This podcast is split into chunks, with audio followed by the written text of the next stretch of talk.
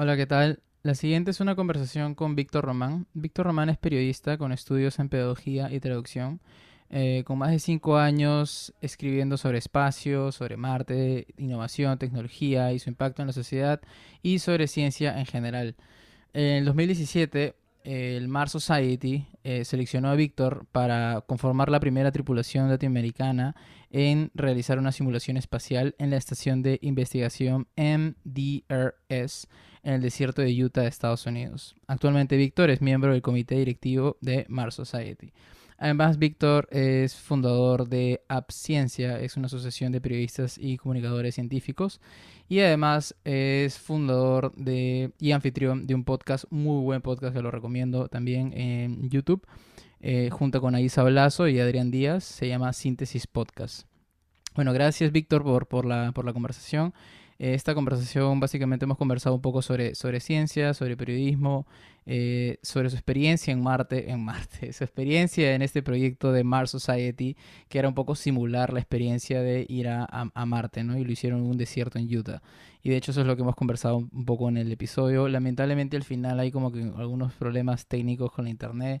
Pero bueno, son gajes del oficio, es parte de la experiencia y espero igual que disfruten el episodio. A mí me gustó mucho conversar con él y nada, eh, si les gusta no se olviden de suscribirse y eh, darle like y activar la campanita. Muchas gracias.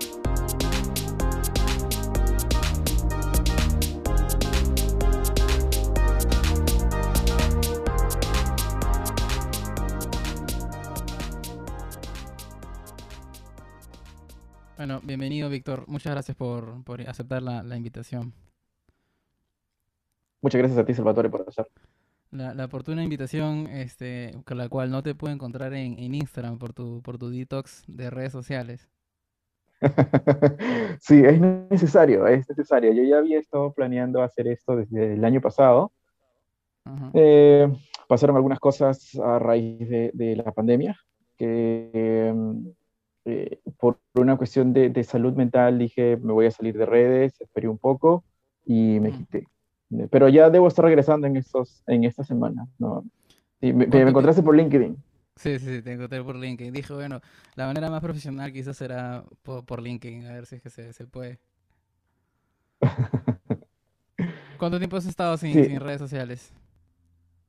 Uh, ya estoy más de un mes ahorita sin redes sociales. Me voy por mi segundo mes sin redes sociales. O sea, pero me salido de Facebook y de Instagram. Todavía estoy en Twitter por una cuestión de que por mi profesión, por mi carrera, eh, por mi ocupación, creo que es el, el, término, el, mejor término, no puedo estar totalmente desvinculado, ¿no? especialmente del quehacer claro. noticioso. Entonces eh, decidí quedarme en Twitter y me olvidé de cerrar LinkedIn. Así que por ahí es que me encontraste. ¿Y qué tal, qué tal, qué tal la, la, onda en Twitter? La verdad es que yo no uso mucho, pero sí sé que es, es, es un área un poco más de opinión. Quizás por eso es que sí. te mantuviste ahí, te mantuviste ahí. Sí, sí, sí. Eh, hay, que, hay que acostumbrarse a Twitter, hay mucho, hay, hay bastante troll. Um, mm. Y usualmente uno sigue periodistas o, o, o talking heads, ¿no? especialistas de, de distintos campos que, que pueden ahí aprovechar el espacio para decir algunas cosas, ¿no? Políticos, deportistas, por gente.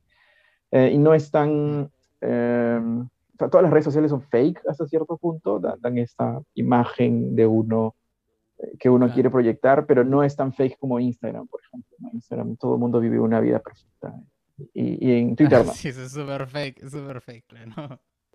Y entonces Twitter sí. no, Twitter este, tiene ese nivel de toxicidad, pero una vez que te acostumbras y ya no le das importancia, uno vive tranquilo ahí. Y es importante para, para, para, este... para, enterarse de las noticias así al toque. Dime, sí, dime. Yeah, ah, te decía, ¿cómo te has, cómo te has sentido de, de, un mes de desconexión? Porque de hecho es difícil, ¿eh? es, es, difícil de desconectarse literalmente sí. y no ver. Sí, los, los, primeros días es un poco difícil, pero luego eh, eh, ya no, de hecho, mi productividad ha subido, he, he estado escribiendo, eh, que era una cosa que quería hacer, y, y, ya no tengo que estar con el celular como que cada rato revisándolo, porque esto te, te desconcentra, te desconcentra bastante. Entonces, sí. como que hay ratos en los que dejo el celular, eh, de rato en rato reviso el WhatsApp, que es donde me suelen escribir, me chequeo Twitter, y no está, nada más, no, utilizo, no lo utilizo para nada más, a veces en la noche para ver algo de, en, Netflix y me ha caído súper bien, me está cayendo súper bien. De hecho, no quisiera regresar, pero por una cuestión de, de, de, de, mi, de mi oficio tengo que voy a tener que regresar las tres. Tú, justo hablando un poco de tu oficio, ¿tú generas contenido eh, de manera personal o lo haces a través de, tus proyectos como Síntesis, N 1, Robotitus, o también como una marca personal estás, estás promoviendo tu, carrera como periodista? no, ahorita me dado una columna en El Tiempo de Piura, eh, que ahí sí hay, hay, un espacio de opinión que es mío, ah, pero mm, usualmente utilizo las plataformas de síntesis, que estamos en una pausa ahorita, en estos días. Eh, ya, deberíamos, ya deberíamos regresar esta semana, No, hemos conversado sobre eso con Adrián. Eh, y bueno, y en Robotitos con Aldo, Ese sí es mi trabajo de todos los, todos los días estoy leyendo y todos los días estoy escribiendo, ¿no? Esos son, digamos que esas son los tres, las tres únicas plataformas en, eh, en las que estoy creando algo por, por, ponerle, por ponerle uno. ¿En N, en N más uno mm, ya no estás escribiendo? No, no, no, no, ya estoy, yo estoy fuera de N más uno hace más de un año. De hecho, salgo de N más uno, mm. eh, estuve como dos meses, así, tres meses, así, pateando latas, figurativamente hablando, porque estábamos encerrados mm. todos, eh, y Aldo me llamó. Y, um, y entré a con, ah, trabajar con Aldo, con Aldo Bartra. Chévere, chévere. Cuéntame, cuéntame un poco, profundicemos un poquito sobre cómo ha sido tu, trayectoria, cómo has llegado a, desarrollarte en esta trayectoria, sobre todo de especialización científica. ¿Siempre ha sido tu interés el área científica y tratar de promover la difusión científica? Eh, son varias preguntas. la primera es, yo entro a este mundo de la mano de Claudia Cisneros con Sofimanía. Ella es, no sé si te acuerdas de Sofimanía o, llegaste, a conocer, llegaste a conocer este portal. Uh, bueno, Claudia si la conoces, imagino. Sí, sí, sí, sí. Em, e, ella estaba, estaba buscando a alguien que escriba, que, que conozca un poco el mundo sobre tecnología y ciencia. y me pasaron la voz. Eh, probé suerte, Claudia me escribió y, y, me dijo, vente a la entrevista en la entrevista me probó y me dijo, escribe, mira, mira estas notas de acá, mira esta noticia de aquí, a ver, escríbeme este artículo. O sea, ponlo en español de una manera amigable que lo pueda entender el público, etc. Y pasé la prueba y entré, a trabajar con, con, con, Claudia. Así es que me inicié. Ahora, siempre me ha gustado eh, la ciencia, siempre he sido un nerd. De hecho, el, primer libro que he leído, creo que fue como a los nueve años, ocho años, fue Viaje al centro de la Tierra de Julio Verne. Bueno, reventó la cabeza. Ah, sí. Sí, el, segundo fue. Sí, sí, el segundo fue 100 años de soledad, pero no, tiene nada que ver.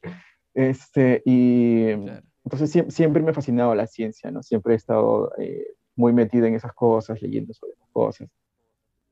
Eh, y Claudia me dio la oportunidad y, pude eh, entrar a trabajar ahí. Me parece que lo otro que, que, me ayudó bastante es de que siempre busqué dar el 120%, ¿no? Si me decía, me pedían que escriba sobre un tema, no sé, pues, sobre la lista de ganadores de un concurso en Concitec, eh, lo que hacía yo era ver las listas, de, ver los ganadores, ver sobre qué ganaron, los temas más interesantes y los llamaba y los entrevistaba y hacía, de lo que podía ser una nota chiquita, terminaba siendo un artículo un poco más extenso, ¿no?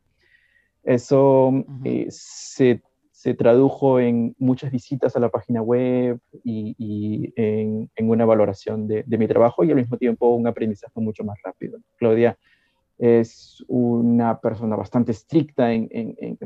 cualquiera, que, cualquiera que le ha escuchado hablar o que la sigue en Twitter puede darse cuenta que tiene un temperamento bastante fuerte y, Claudia fue una maestra muy, muy, muy estricta en ese sentido. ¿no? me enseñó bastante y muy rápido. Y mm. después de Sofimanía pasé a, a N ¿Eso cuándo fue? Más o menos, ¿qué edad tenías cuando... ¿Tú estudiaste comunicaciones? No, no, no, yo estudié traducción.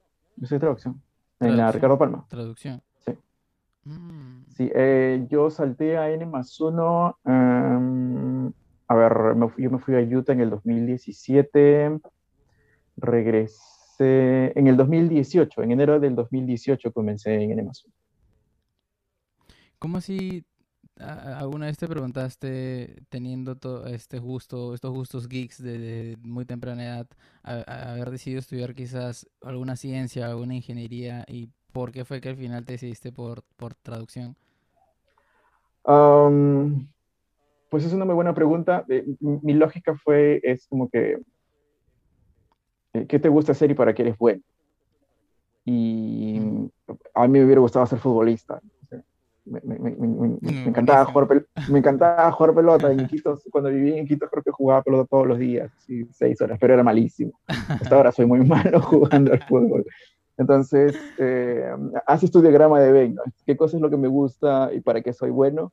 Y me gustaban los idiomas.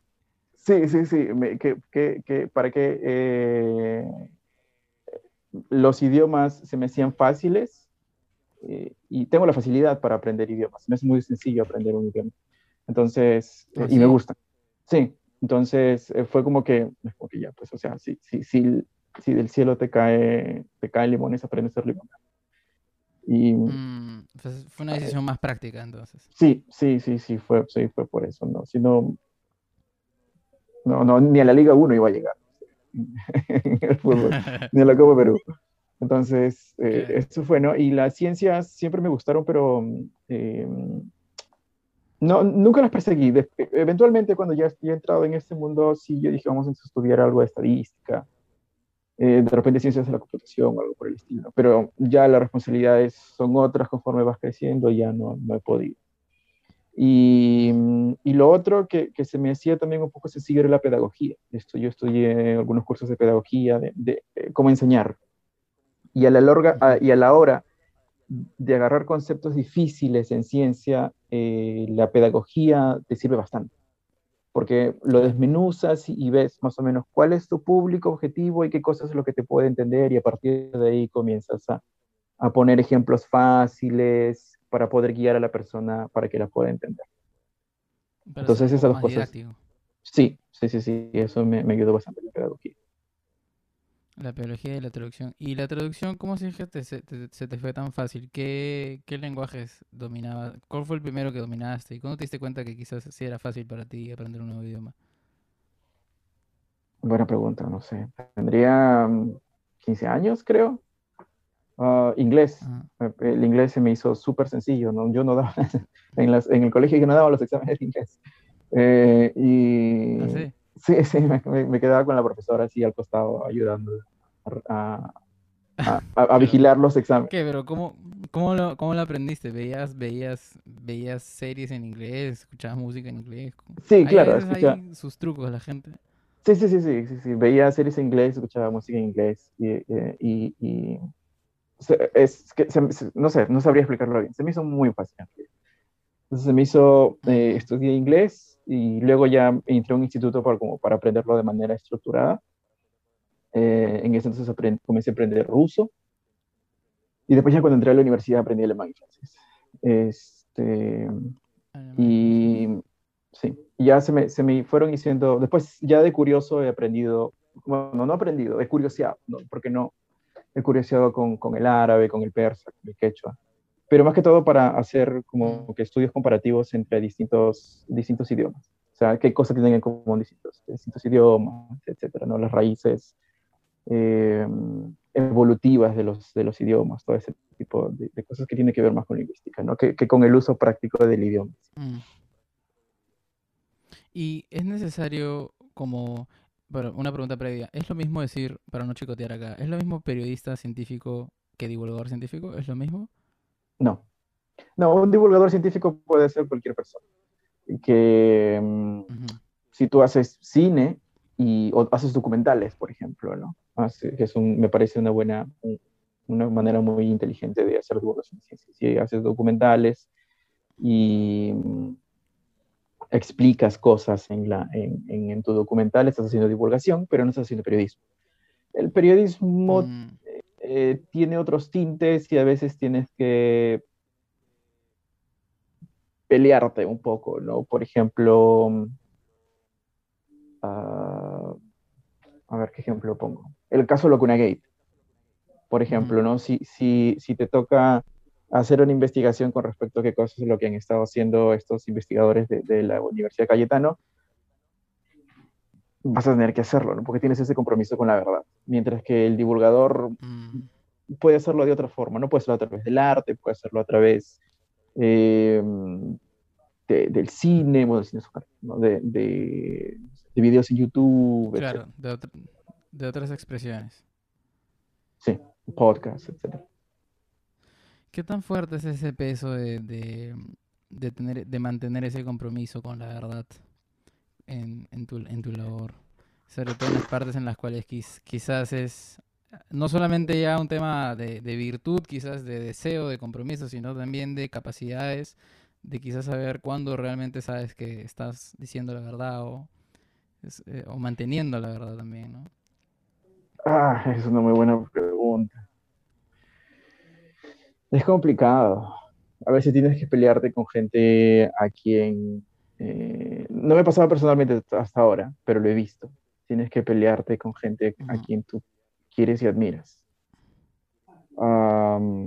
porque, porque hay, hay, ese, hay ese compromiso en, en, el que si esa persona, que es un científico, está comenzando a hacer algo que es incorrecto, pues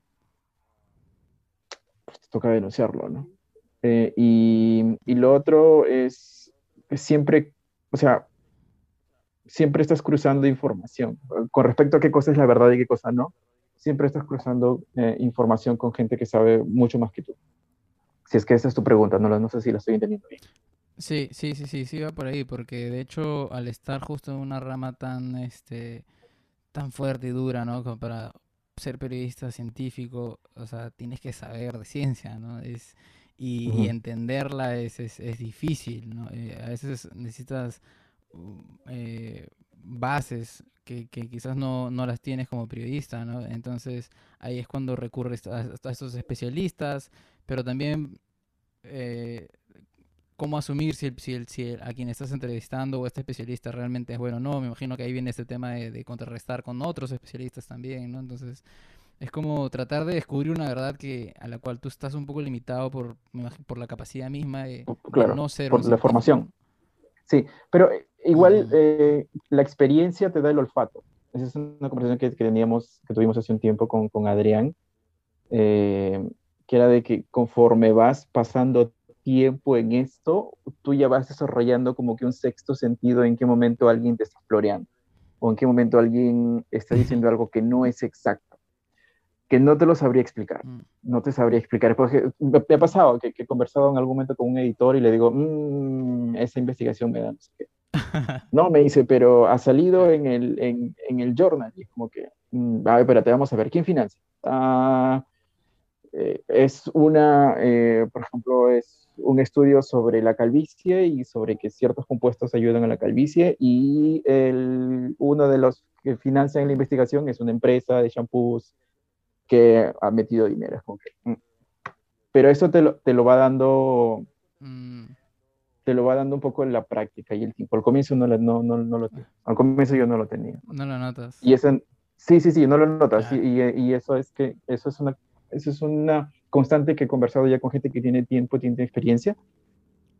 Eh, Adrián, por ejemplo, eh, ha, aprendido a desarrollar muy, muy bien, a, tener este bullshit detector en, en, en, la nariz y, y, te lo va dando, ¿no? Esa es la experiencia que te va dando. Igual a veces se te pasa, porque Sí, a veces te pasa. Errores humanos. Mm. ¿Y te pasa, te pasa eso en la vida real, en la vida cotidiana? O sea, más allá de tu trabajo, escuchar la típica conversaciones de que alguien te saca, oye, pero esto funciona así, eso se ha escuchado. Y lo he escuchado en un estudio, lo he escuchado en un estudio, ¿no? Entonces esto como... ¿No? O sea... Sí, pero ya aprendí a quedarme callado. A menos de que sea una cuestión de vida o riesgo, vida o muerte, de frente me cayó porque a veces uno puede caer como el sabelo todo, muy pesado. Sí, claro. bueno, ya, ah, me deja que se tome la, infusión de, de, este, de, esas hierbas cayendo, que no se queda bajar el peso. Ah, eso es claro, eso no es. Hay que saber qué batallas ganar, ¿no? Sí, sí, sí, sí, sí. Entiendo. Cuéntame un poco sobre tu, tu, eh, tu experiencia con Mars Society. Me parece bien interesante eso. ¿Cómo llegaste ahí? ¿Cómo se desarrolló la oportunidad? Oh, Mars Society. bueno, yo, yo conocí a Mars Society desde hace muchos años porque fui parte del proyecto Mars One en el 2012. Y, perdón que te interrumpe, Perdón que te interrumpa. Igual, si, si, podemos dar un poquito de contexto, igual genial para que quien escuche entienda también qué es Mars Society. Ok. Mars Society es una organización, es una ONG eh, en todo el mundo que se dedica a la divulgación y a la promoción de la colonización de Marte. Estudiar Marte, eh, apoya con científicos, con estudios, eh, para enviar a los primeros humanos para establecer una colonia, en, pocas palabras. Gente como Buzz Aldrin, eh, no Buzz Aldrin, no, este, ¿cómo se llama el Space Grandpa? El, sí, Buzz Aldrin, el, el abuelo. Eh, es, es, miembro de Mars Society, Robert Zubrin, Elon Musk en algún momento fue parte de Mars Society.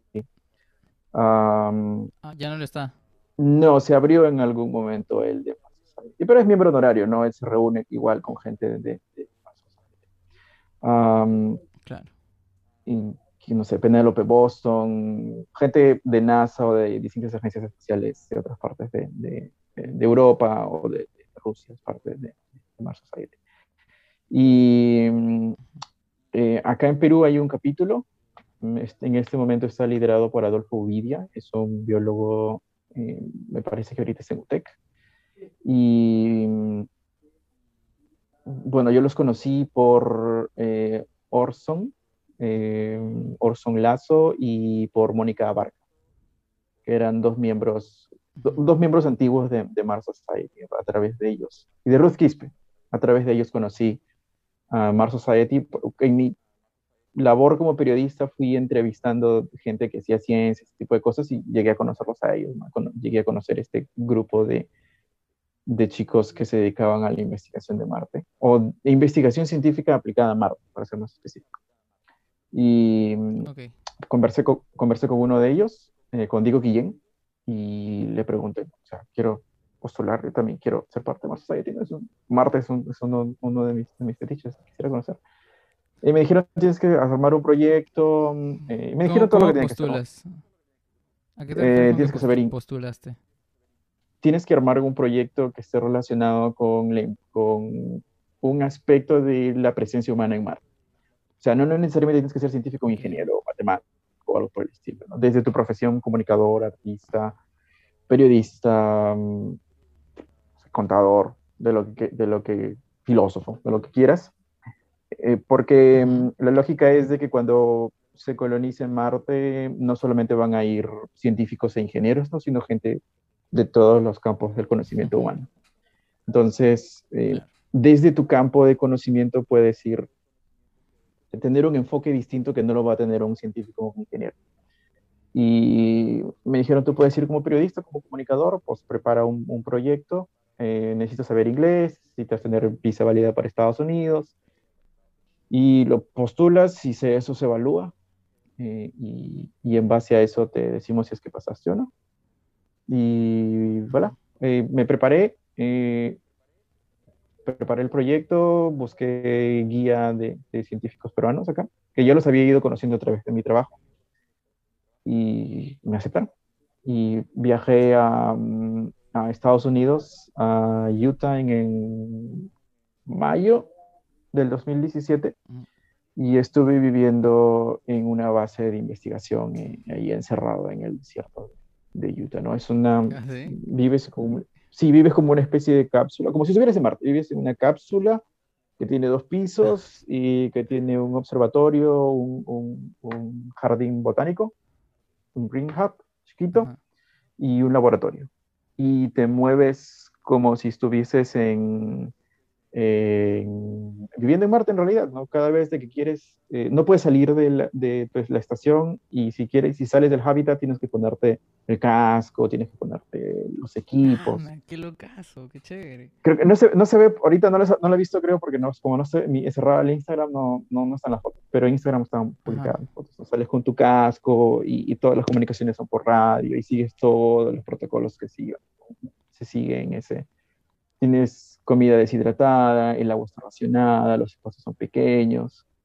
Em, tus compañeros van con distintos experimentos, tú vas a hacer tu, tu, tu labor, tienes un comandante. En, nuestro caso fue una comandante de tripulación, una doctora eh, física, eh, físico, em, la doctora Yendri, de Costa Rica. Y estuvimos ahí 16 días. Y 16 días sí, fue una experiencia fuerte al comienzo, fue fuerte, porque la mayoría de gente dice, ah, qué bonito, ¿no? espacial, no sé cuánto, pero es... Sí, es dura, es dura, no, no, no, no, no es irte de vacaciones. Estás en medio del desierto y que tienes que tener cuidado porque si tienes un accidente, el hospital más cercano está por y medio. Entonces, eh, pero pasados esos dos primeros días, a mí me encantó. Me encantó. De hecho, he hecho de menos a veces el, desierto. Como soy piurano y he crecido en, en, en Arenales, me gustan los desiertos. Entonces, este, me gustó mucho la experiencia de estar, de ahí en Utah, en el MDRS. Mars Desert, uh, Mars Desert Research Station. Es el MDRS. MDRS. MDRS. MDRS. MDRS.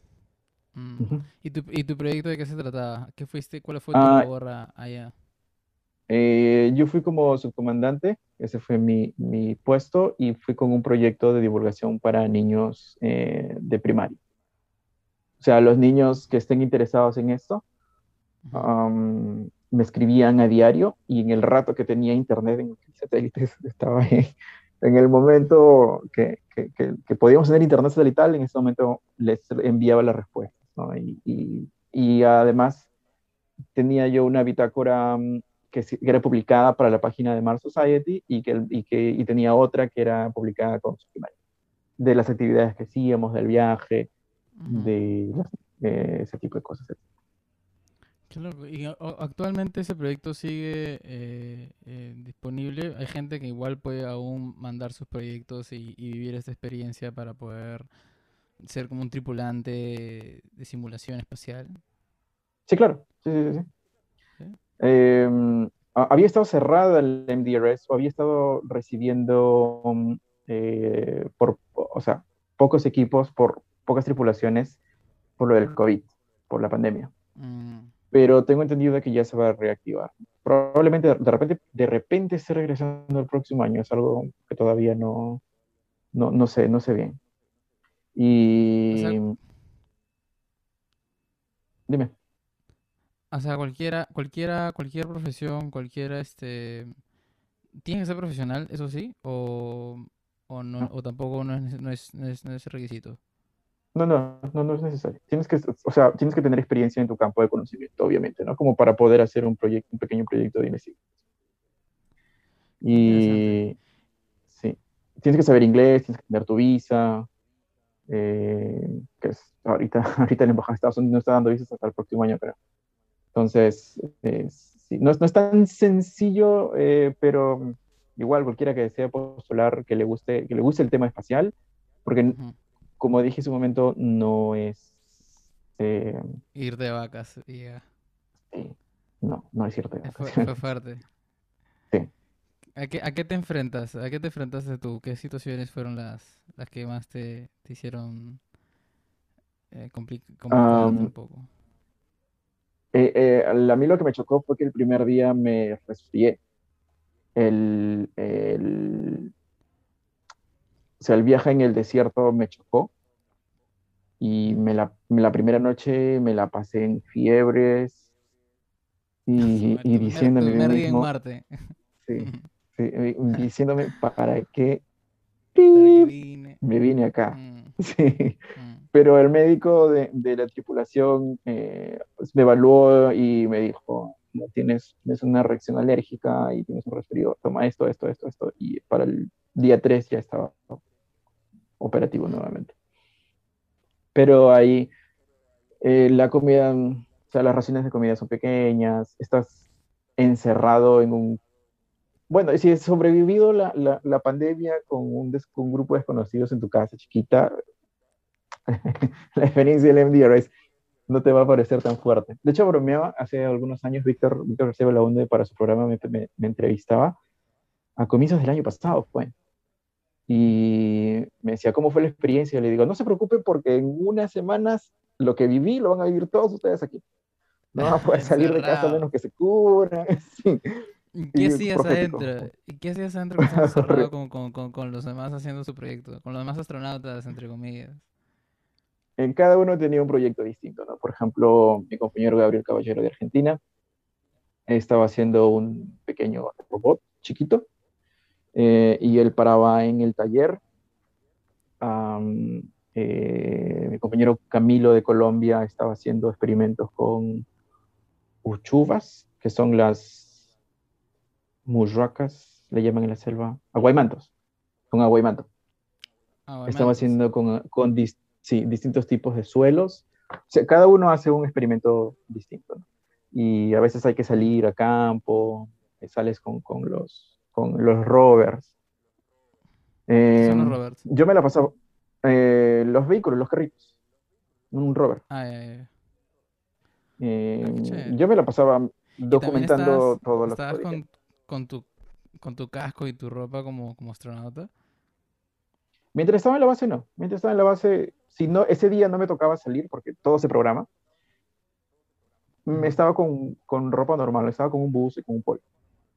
Pero si me iba a tocar ah, salir. Si sí tenías que ponerte. Sí, tienes que ponerte todo el equipo, las botas, el traje, el, armazón, el casco, la radio, todo eso. Y, y la primera vez todo el mundo dice, ay, que quiero ponérmelo, quiero ponerme el casco. Después cuando te das cuenta que te pesas y no, puedes no puedes ver bien, y caminas así. Ahí te das cuenta de que no era tan sencillo ni tan bonito. Pero eventualmente te acostumbras. Te acostumbras y... ¿Tiene oxígeno? Sí, sí, sí, sí, sí, sí, sí, puedes respirar sin, sin problemas. Eh, tienes que tener un poquito de cuidado de que no, no, no, no te sobrecalientes nada más por, por la temperatura propia del desierto, pero nada.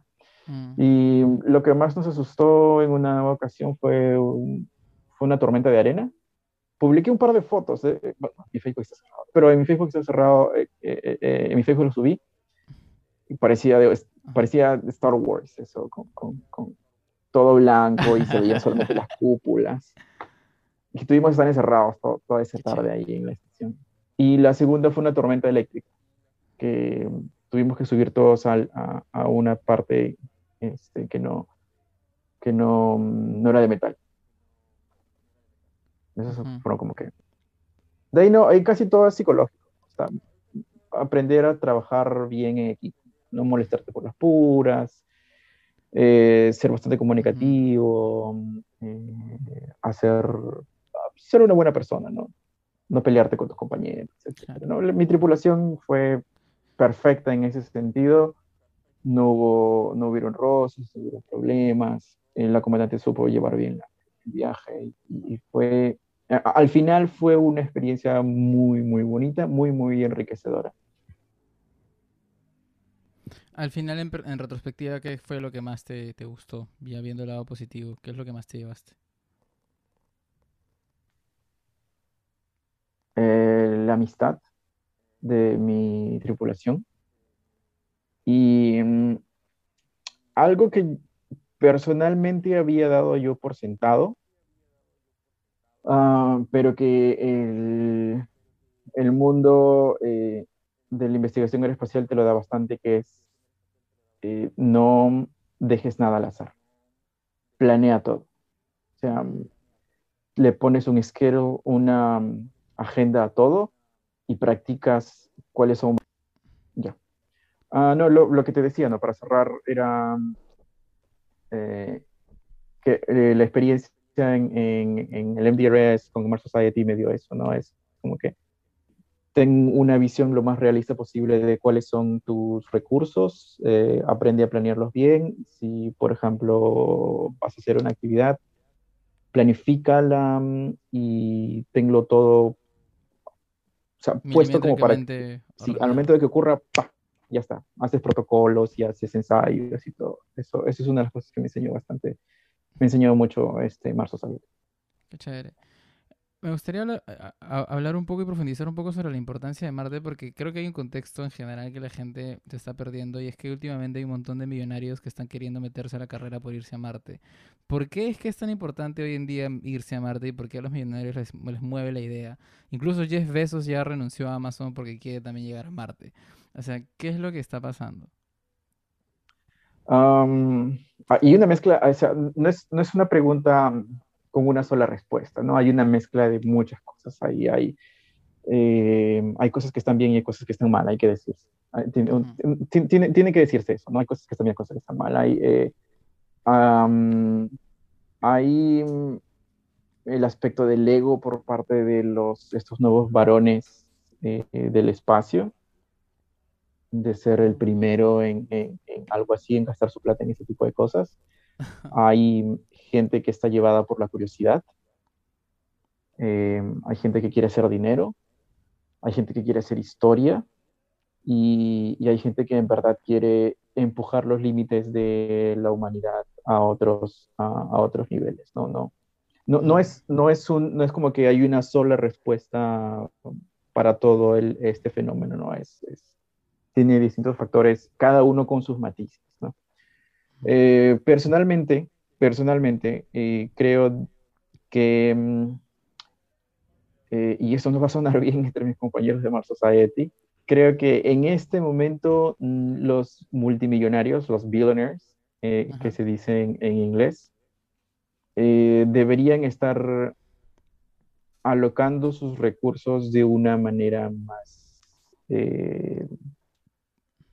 empática y con dos dedos.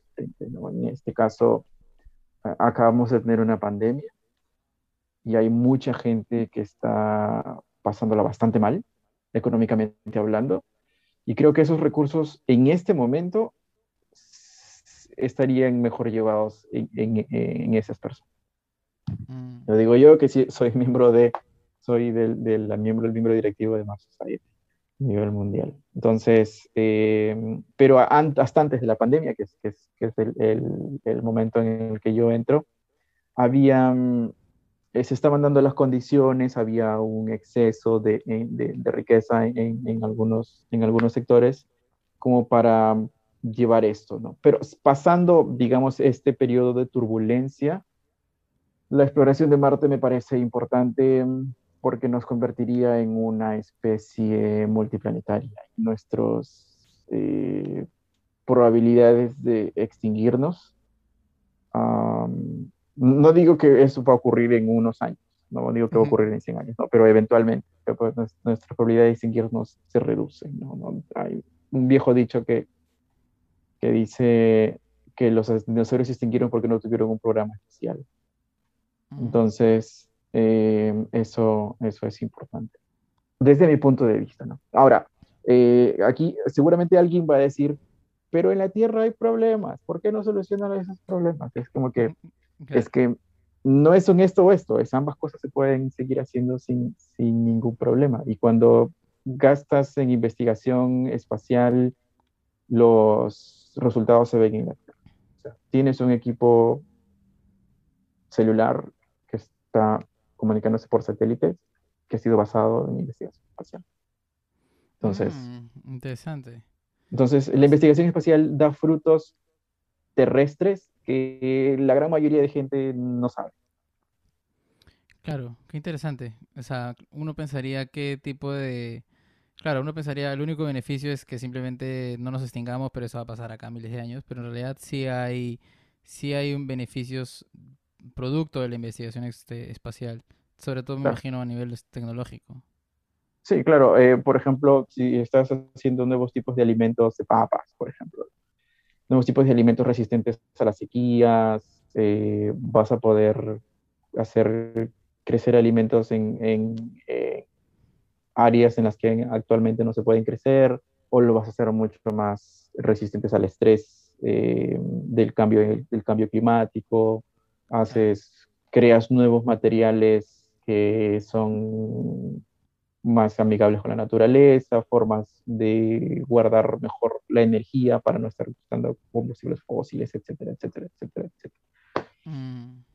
Es una falsa dicotomía eso de, e, eso de decir de que hay problemas en la Tierra y por eso no, no debemos eh, invertir en investigación espacial.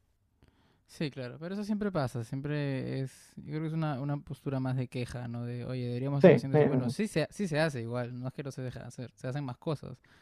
O sea, hay, hay varias cosas que se pueden aprovechar y no perder la oportunidad.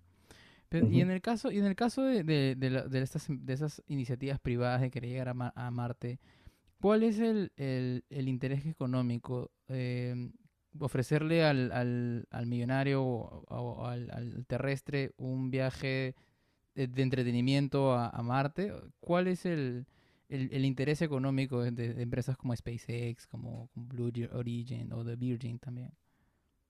Eh, The Virgin están haciendo vuelos suborbitales turísticos. Es netamente eh, económico. Eh, Blue Origin, si no me falla la memoria, está pensando en convertirse en el Amazon entre la Luna y la Tierra. ¿Cómo es eso? Eh, porque eh, Blue Origin no está planeando viajes a Marte. De hecho, su tecnología todavía no está tan lista. Eh, lo que está pensando hacer son cohetes y estaciones para la Luna. Eso es como que, eso es lo que ha dicho, lo que ha dicho ah, Besos. Besos. Sí. Ah, y en el caso de SpaceX, la, mm, la meta fin, o sea, la meta final de, de Elon Musk es llevar la gente a Marte porque sí. lo que, lo que ocurre, sí, por lo que ocurre en el camino, o sea, la gente ve, ¿cómo lo explico? Si, si tú ves la historia de Tesla, Tesla hace estos eh, vehículos eléctricos, para quienes no sepan, ¿no? Hacen estos, Elon Musk, dueño de, de, de, Tesla, hace unos vehículos eléctricos. para gente, ahorita son un poco caros. Y en el pasado eran mucho más caros. Eh, eran los Roadster, que eran esos carros así súper elegantes, muy, muy, muy secos, rojos y todo. Y que eran solamente los multimillonarios podían comprarlos. Ah, y eh, lo que explicaba era de que la lógica además es de que primero creas algo eh, que va a ser solamente consumido por millonarios y con eso te financias para hacer algo que va a ser consumido por gente con un poco menos de dinero, pero con así va a tener dinero y eventualmente haces, creas un producto que va a poder ser consumido por cualquiera, ¿no? Que es la, la meta eh, con el Model 3, que en teoría es un auto relativamente barato. Y con eso también empujas un poco al resto de competidores para que comiencen a pensar en autos eléctricos y no sea una cuestión de, de un loquito, en el caso de Elon Musk. Esa es un poco la lógica de, de, de, Elon Musk. Elon Musk quiere llevar gente a Marte, pero no puede hacerlo porque todavía la tecnología no está lista y para tener la tecnología necesita dinero. ¿Y qué es lo que hace para poder conseguir dinero? Es ver formas de financiamiento. ¿Cómo ve esas formas de financiamiento? Se alía con NASA, envía satélites al espacio, prueba cohetes cada vez más pesados para poder, poder poner cargas mucho más grandes. Una de las ideas, por ejemplo, que había estado leyendo era de que tienes eh, un contrato con algún país y lanzas todo en órbita y lo tienes ahí en órbita y si necesita ser entregado, por ejemplo, ocurre un, huracán, un huracán y necesitas gente, necesitas, ¿cómo se llama?, víveres o ese tipo de cosas, simplemente lo dejas caer. Ya no necesitas enviar el avión, nada, lo dejas caer porque todos tus suplementos, todos los implementos ya van a estar en órbita. Entonces, eh, lo que está haciendo más es buscar el financiamiento para su meta final. La gente se suele quedar solamente en esa parte, ¿no? En la parte del financiamiento, ¿no? Dice, no, ese tipo tiene un montón de plata, pero no, no ven el, la meta final. ¿A dónde está? ¿Dónde dice meta final? Espero que eso haya respondido. Sí, enviar gente a Marte. Enviar gente a Marte. Sí, sí, sí, sí, sí, sí entendí la, la, Y bueno, sí, es, es, es, un modelo de negocio bien, bien innovador el de, el de, el de Tesla, que creo que tendría sentido que es lo que quiere replicar un poco con SpaceX, ¿no? Porque no puedo, no puedo invertir en, tan, en, este, este tipo de tecnologías si es que no hay alguien que me puede ayudar. Entonces apuntas a los más ricos y a través de la de como que ingresos vas reinvirtiendo y vas haciendo la, la, la tecnología más accesible y así poco a poco, ¿no? Sí. Pruebas, ensayos, ensayo, error, ensayo, error, ensayo, error, te haces caja, ensayo, error, ensayo, error, te haces caja, etc. Qué chévere. Y en este, en, en los, en, en, la exploración espacial eh, a Marte en general, eh, hace poco estaba leyendo sobre este concepto. Ya. ¿Me decías en la investigación espacial? Sí, qué raro. Bueno, sí, este, mm, te, ah, te, te, iba a preguntar sobre un concepto que estaba leyendo que es astro, bio, astrobiología. Biología. Astrobiología. ¿En qué se diferencia eso con, con, con, con la exo... Hay un término similar que también estudia la vida extraterrestre. No sé si, si lo tienes ahí. Se llama... Ah, ¿Exobiología? Exobiología, sí, sí, sí, creo que sí. O sea, es el intento de estudiar la, Um, la- la vida humana, la, la vida extraterrestre y sus posibilidades de que exista o no sí, exista. a ver. Son dos términos que en principio deberían significar lo mismo, pero en la práctica no. Astrobiología es eh, el estudio de la posible vida fuera de la Tierra y cómo la vida mm, se adapta al espacio. Y la exobiología es una pseudociencia que... ¿Me escuchas? no. Sí, te escucho. No recuerdo cuál era la pregunta. Exobiología. Sí, no, Sí, la sí. exobiología es, es una pseudociencia que supuestamente estudia las interacciones entre las civilizaciones externas, de las cuales no hay ninguna. Bueno, creo que por problemas técnicos, problemas técnicos o, o en todo caso temporales, fácil terminamos un poquito más temprano. Pero no me quiero perder la, la, la historia de, de lo que, de la diferencia y entender un poquito el concepto de astrobiología. Sí, eh, vamos a ver. A ver, No te cortes, no te cortes. Eh, astro- la astrobiología es el estudio de la vida, de la posible vida fuera de la Tierra, ¿no? Digamos, en una luna de Saturno o de Júpiter en Encélado o en Europa, que se sabe que hay agua en la parte de abajo, eh, o se sospecha muy fuertemente que existe agua, que hay un océano. Hay una capita de hielo en la parte de- externa, agua, y aparentemente hay actividad eh, de energía en el centro. ¿En qué, en Sí, qué, en qué es- planeta? En una de las, eh, eh, en dos lunas, Encélado de Saturno y Europa de Júpiter. Y posiblemente se sospecha, podría haber algún tipo de vida mm, micro, Microorganismos, micro. microorganismos. No se descarta del todo. Puede ser o podría estar, podría haber en, en algunas eh, partes de Marte donde hay agua.